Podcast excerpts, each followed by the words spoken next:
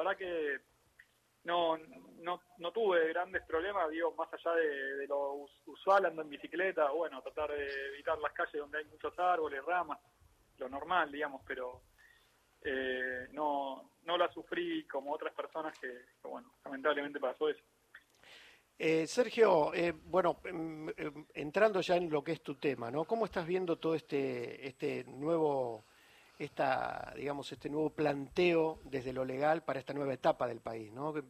Hay, me imagino que muchos sectores sensibles, sobre todo con el tema de alquileres, hay un montón de situaciones que ameritan una nueva perspectiva ¿Hay posibilidades de una nueva perspectiva o estamos enfrascados en un, en un punto de no retorno?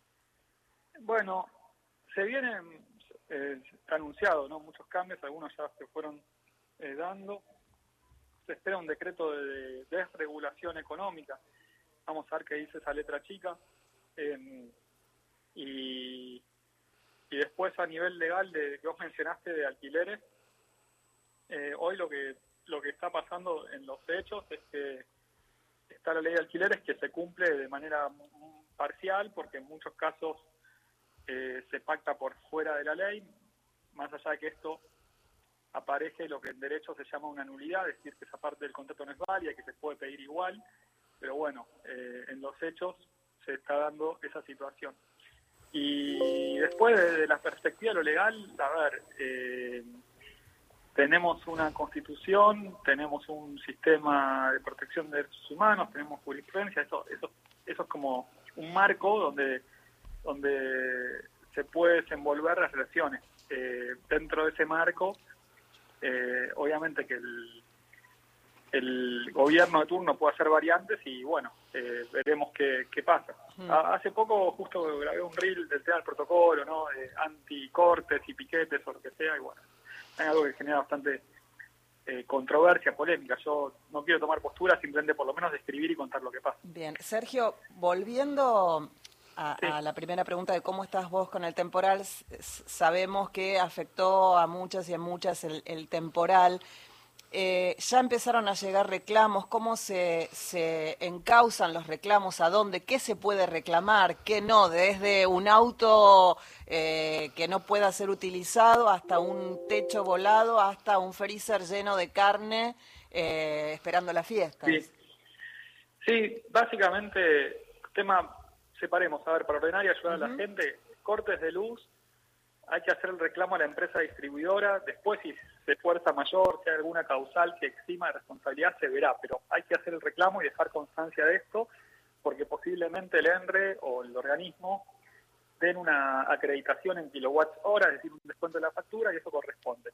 Si se tuvieron mayores pérdidas eh, a nivel de esto que contaba del freezer, lo que sea, que hay gente que todavía está sin luz, eh, dejar constancia de todo, guardar la mayor cantidad de pruebas, tickets, lo que pueda. Ticket y foto del, de la heladera y después lo puedes canalizar o con Defensa del Consumidor, que tenés una audiencia gratuita de donde estés, o nacional, o con eh, la vía civil, si tenés algún patrocinio o algún colega que te pueda ayudar con ese reclamo. Eso por el lado de los cortes de luz y suministro.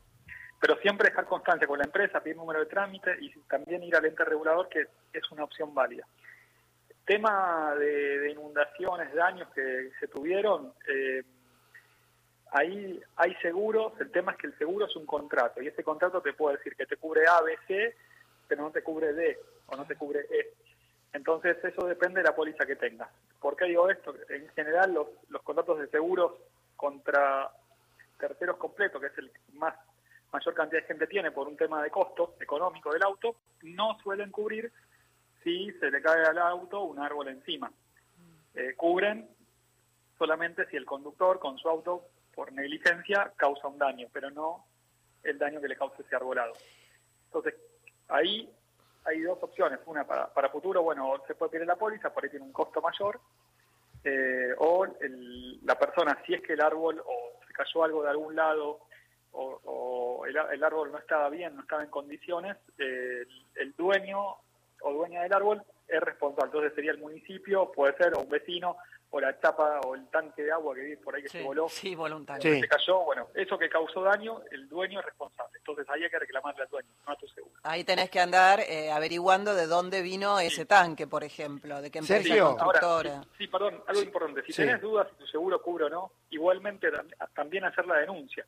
Porque la denuncia del seguro tiene un plazo de tres días y si no la hiciste, después te van a declinar la, la, cobertura. Van a decir, no te cubro porque necesito la denuncia a tiempo. Entonces, Por las dudas, hacer la denuncia después se ve. Sergio, el caso del, eh, yo refería a un caso de, que me impactó mucho, el puesto de un puesto de comida rápida que estaba en la costanera de, de, de, estos nuevos ahí en esa nueva, en, en, ese nuevo sector cerca del club de pescadores, dado vuelta, destrozado. Eso, cómo, cómo se, qué se reclama ante esos casos? Mira, ahí está bien la pregunta. La, la verdad que en, en, derecho hay un concepto que es eh, es caso fortuito, ¿no? Que cuando es un hecho de la naturaleza o, o acontece algo así, qué sé yo, un fenómeno natural, la verdad es que en principio no, no, no veo responsabilidad, porque encima el Estado, eh, a través del Servicio Meteorológico Nacional, emitió alertas y vimos lo que pasó en Bahía Blanca y vimos lo que se veía eh, venir. Entonces, en esos casos, lamentablemente, bueno, es un riesgo a veces al que eh, las personas estamos expuestas y no no hay mucho que hacer. O sea, que el dueño de ese local no puede, no tiene ningún tipo de resarcimiento.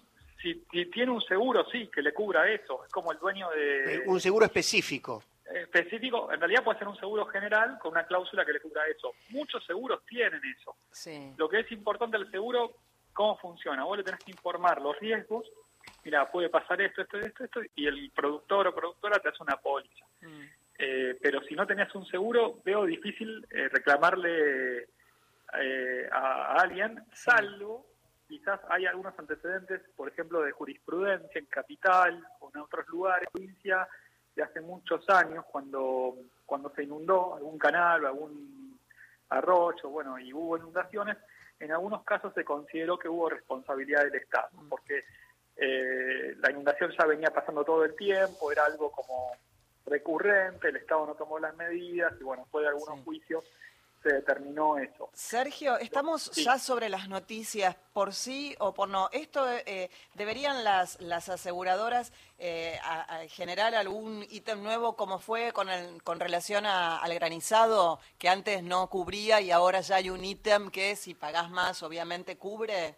Y se viene el, el fenómeno del niño, se espera algo más lluvioso, así que yo por lo menos preguntaría eh, si tienen ese producto y, si, y el costo que tiene para evaluarlo, sin bien, duda. Bien, Sergio, muchísimas gracias. Les mando un abrazo. Una, gracias. Un abrazo grande. Era el director y titular de Derecho en Zapatillas, abogado docente en la UBA, Sergio Mojadev.